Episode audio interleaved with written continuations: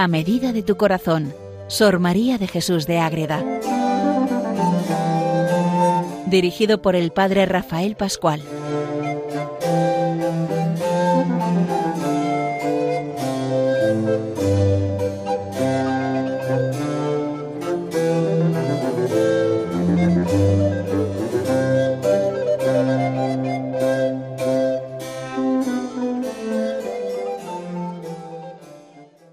María de Jesús de Ágreda, seguimos con ella acercándonos a esta gran figura de la mística, siempre tan conocida por su gran obra La mística, Ciudad de Dios. Es una monja de la Orden de la Inmaculada Concepción, concepcionista franciscana que vive en el siglo XVII en su pueblo, en Ágreda, llena de experiencias místicas, siempre poniendo la mirada en la Inmaculada como buena hija de esa orden de contemplación, cuántas horas de adoración al Santísimo, de Eucaristía, de escribir y de dejarnos tantas cosas.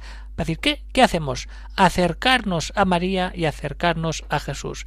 Y cuando nos acercamos a Sor María de Jesús de Ágreda, lo que tenemos que hacer es admirarnos de todo lo que puede hacer Dios en un alma cuando se pone ante Él para que Él empiece a revelar todo lo que hay en ese corazón, para que Sor María de diversas maneras con sus obras lo vaya poniendo por escrito y en este caso, como ya llevamos varios capítulos y no que nos queda, estamos comentando poco a poco despacio lo, lo, más importante de la mística ciudad de Dios que es la vida de la Virgen María, la Reina del Cielo, la que siempre nos lleva a su Hijo Jesucristo.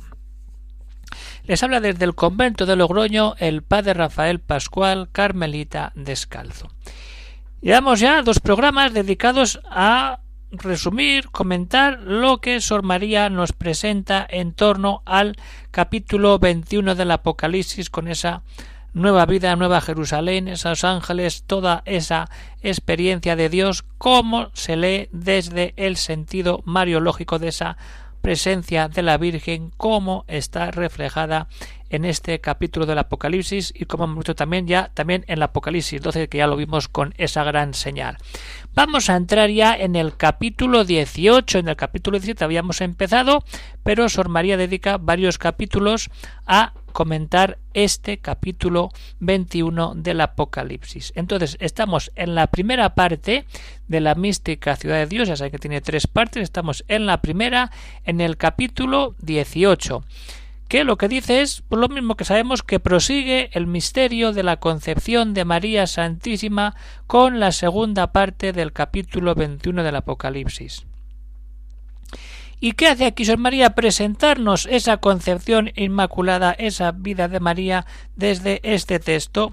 ¿Y de qué nos habla? Pues cuando esos siete ángeles contienen esas siete copas y van dando todo por ahí y al final se ve esa ciudad santa de Jerusalén que baja del cielo, que tiene un grande y alto muro y que tiene doce puertas con doce ángeles y que tienen los nombres escritos de las doce tribus de Israel. Vamos a ir viendo poco a poco toda esa experiencia mística. ¿Qué son esos siete ángeles con esas copas y quién es esa mujer que va a ser vista, que al final no es otra cosa más que esa ciudad que baja del cielo, que es la Virgen María, que nos da todo cuando nos ponemos de verdad ante ella. Entonces, vino uno de los siete ángeles que tenían siete copas llenas de siete plagas novísimas y habló conmigo. Ya veremos qué le dice luego. ¿Pero qué son esos siete ángeles? Pues el castigo de los ángeles son siete de los que asisten especialmente al trono de Dios y a quien su majestad ha dado cargo y potestad para que castiguen algunos pecados de los hombres, ni separaré los siete ángeles, siete pecados, para que nos demos cuenta que hay que vivir en la gracia, que hay que buscar siempre la unión con Jesucristo y dar siempre pasos hacia adelante.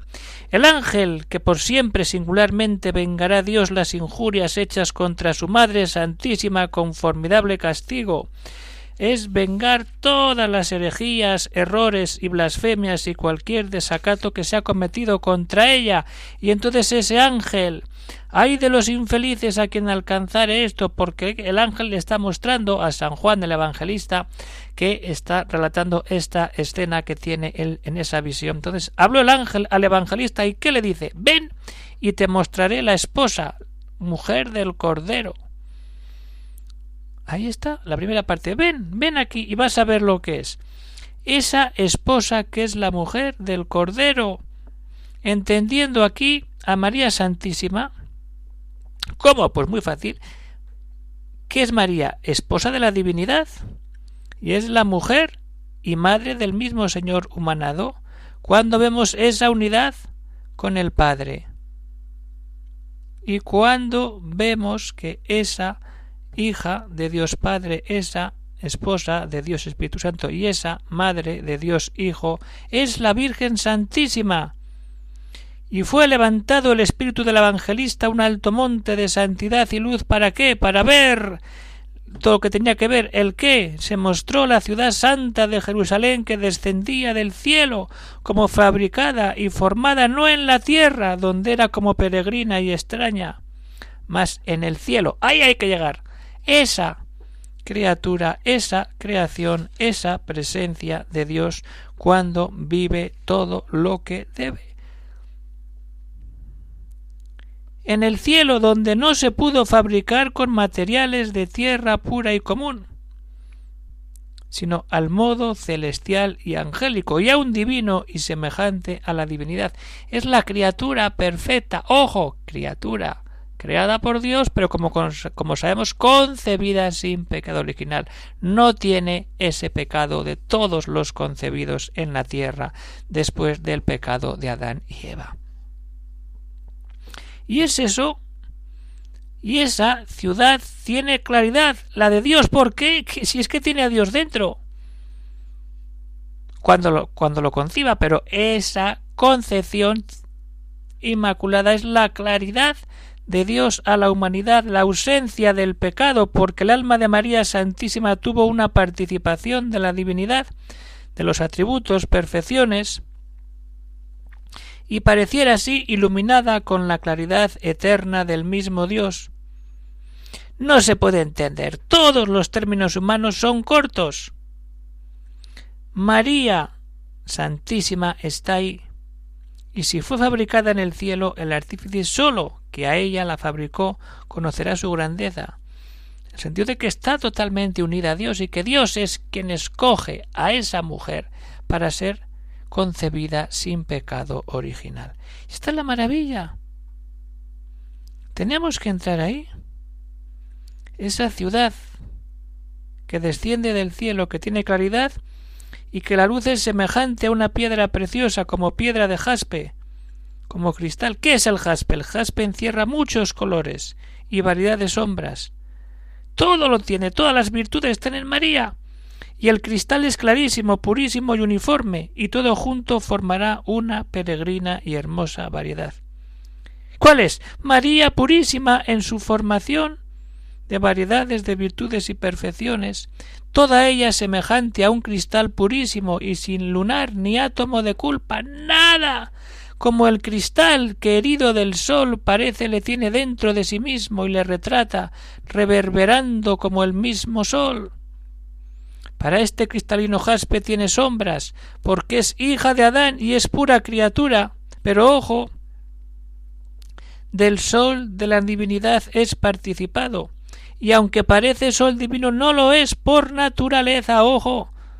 La Virgen no es Dios, es concebida sin pecado original, pero no es Dios, cuidado. Más por, por participación y comunicación de la gracia, sí. Y luego va a tener al mismo Dios dentro de ella. Esa es la maravilla, de decir, esa ciudad, cuando leemos así esta parte de la escritura, y hay que leer la escritura así, ayudado de tantas maravillas y de tantas almas que Dios ha tocado hasta el fondo para decir, Vamos a meternos en la escritura y vamos a descubrir la grandeza de poder estar ante Dios leyendo la escritura y aplicándola a nuestra vida desde esa relación pura con el mismo Dios y en este momento por decir esa aplicación al sentido mariológico de la concepción inmaculada de María. Pero la ciudad es mucho más que eso. Hay que afianzar eso, que viene del cielo, que tiene la claridad de Dios y que es luz como el jaspe y como el cristal. Pero ojo, tiene más cosas. Tenemos que ser conscientes de ello y vivir y leer y rezar desde ahí. Es decir, ¿qué más nos puede decir este capítulo? Sí, mucho más. ¿Cómo es esa ciudad? ¿Cuántas puertas tiene? ¿Cómo se protege? Es lo que tenemos que entrar ahora a ver.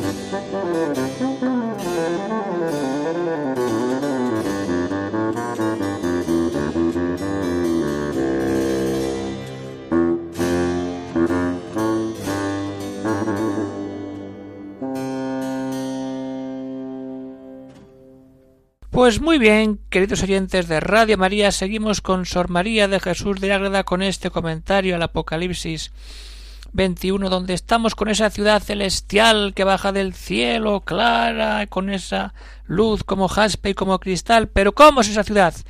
Muy grande. Y tiene un grande y alto muro con doce puertas. ¿Quiénes son esas doce puertas? Vamos a verlo. Vamos con calma. La ciudad tiene ese muro.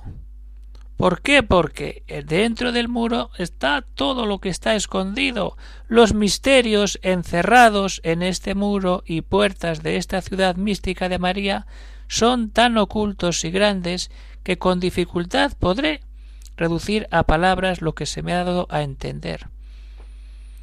Ella va a intentar poner palabras a lo que sucede en el interior y lo que es el interior de esa ciudad amurallada, donde nadie entra. No ha sido manchada. Pero almas escogidas tienen el privilegio de poder conocer los misterios que ocurren dentro de esa ciudad. La Santísima Trinidad hizo un acuerdo y como contrato con esta señora, la Virgen María, claro, pero sin dárselo a conocer por entonces, fue como confiriendo entre sí las tres divinas personas y hablaron de esta manera. ¿Qué es ese muro? ¿Qué pasa ahí? Autoridad para poder comunicar las gracias. Es conveniente dar autoridad para que tenga mano en los tesoros de nuestras misericordias infinitas y pueda distribuir y comunicar a su voluntad las gracias y favores necesarios. Pero hay que entregarle las llaves. Se las daremos. ¿Y qué es darle esto? El dominio y la potestad sobre el dragón y sus aliados, el poder del sobre el dragón, para que se abran las puertas del cielo unido a Jesucristo. El que abre todo es Jesucristo, pero la madre está ahí. Y vence al dragón para que los hijos suban al cielo y pasen por la puerta de la redención. Y desde ahí hay que orar con afecto y pedir por todas las almas y procurar la eterna salud. ¿Y qué es? ¿Por qué el muro es tan alto? Para defender a quién? A la Virgen y vencer al demonio. Ese muro alto donde nadie entra y el demonio no puede tampoco. Un grande y alto muro, para que en ella lo hallasen todo, como en una ciudad fuerte y segura muralla contra los enemigos. ¿Y cuál es el alto muro? Porque es el poder de María Purísima para vencer al demonio y levantar a las almas a la gracia. Es tan alto. Las dos cosas. Ese muro alto es para vencer al demonio y a la vez levantar a las almas, decir, venga, mirar hacia arriba, hacia arriba, hacia arriba, para que no veáis muros, sino que veáis el cielo.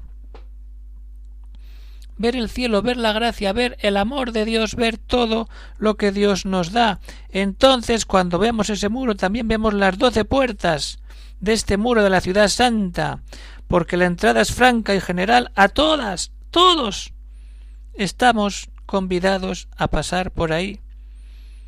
Y en las doce puertas doce ángeles. ¿Qué son estos doce ángeles? Hay que ir muy atrás para recordar esos doce ángeles que asisten a la reina, le sirven e inspiran y defienden a las almas que con devoción llaman a María nuestra reina.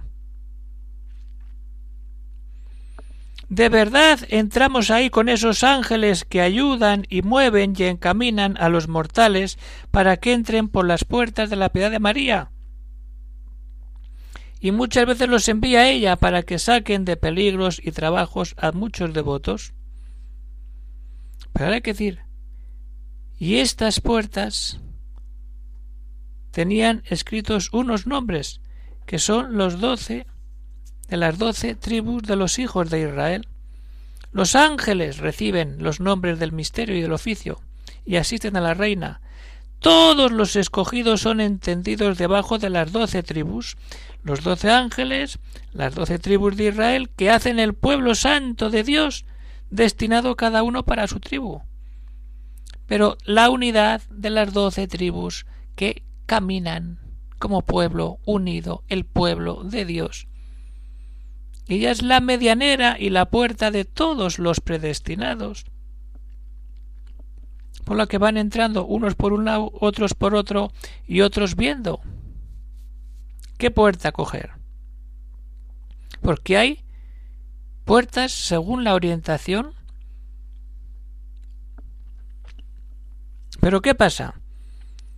Que hay que entrar de verdad en eso. El Señor en esa unión que tiene con su Madre Santísima, en ese lugar, en ese muro tan alto, tan cercado, la hizo participar de la dignidad de redentora y le dio los méritos y frutos de la redención para que ella los distribuyese por su sola mano y se comunicasen a todos. Cristo da y María reparte. ¿Qué hacen las madres más que repartir todo? Pero la fuente de la gracia es Jesucristo y María es la que colabora en esa redención abriendo puertas para que todos entremos en el misterio de su Hijo Jesucristo. Y desde ahí vemos tres puertas al oriente, tres puertas al aquilón, tres al mediodía y tres al occidente. Las cuatro maneras de mirar el mundo, los cuatro puntos cardinales. Y los tres nos indica la Trinidad, tres puertas, todo el mundo, y María que ofrece esos tesoros, por los que hay que entrar y hay que vivir de verdad. Las tres puertas en cada, en cada bloque, tres divinas personas. Pero ¿qué pasa? Que hay que ofrecer. Aunque Dios es un Dios en tres personas, cada una de por sí, le da entrada y puerta franca para que entre esta reina al tribunal e interceda y pida y saque tesoros y se los dé a sus devotos. Tres puertas al norte, tres al sur, tres al este y tres al oeste. Tres, tres, tres, tres. Dios está norte, sur, este y oeste, y dentro de cada punto cardinal, Padre, Hijo y Espíritu Santo. Dios está ahí para abrir puertas y que las puertas en la que atraviesa María para coger tesoros y llevarlos a la humanidad. Por eso hay que entrar. Ella es la que intercede y saca tesoros. Nadie de los mortales tiene ninguna excusa. Vamos a entrar en esto. El tesoro escondido en esa ciudad que baja del cielo, que tiene luz, que tiene ese muro alto y las, y las doce puertas. Todos podemos y sabemos por dónde hay que ir.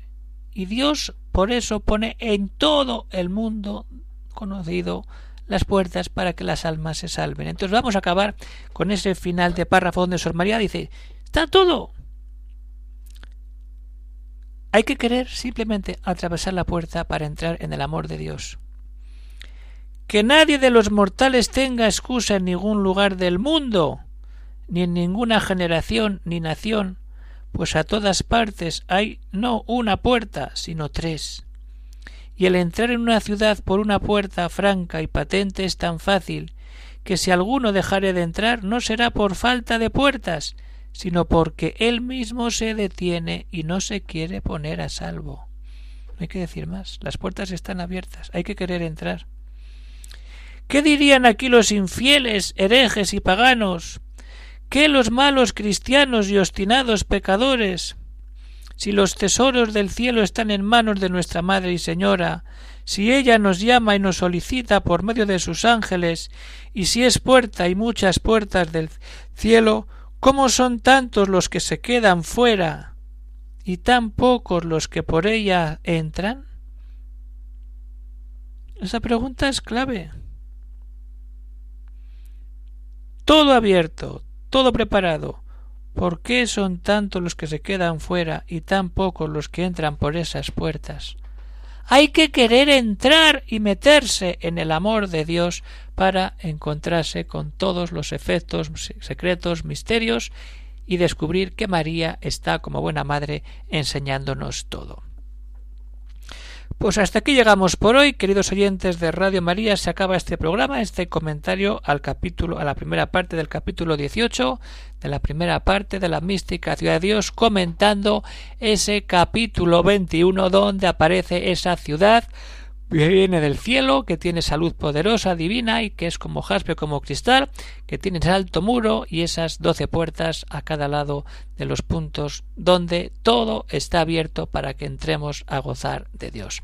Un saludo para todos, se despide el padre Rafael Pascual, Carmelita Descalzo, desde el convento de Logroño, y si alguno tiene alguna cuestión, alguna pregunta, pues puede escribir al siguiente correo electrónico agreda arroba y a caminar con María la Reina del Cielo, la Reina de la Paz, la que nos lleva siempre a buscar la vida sin pecado como ella, la Inmaculada Concepción.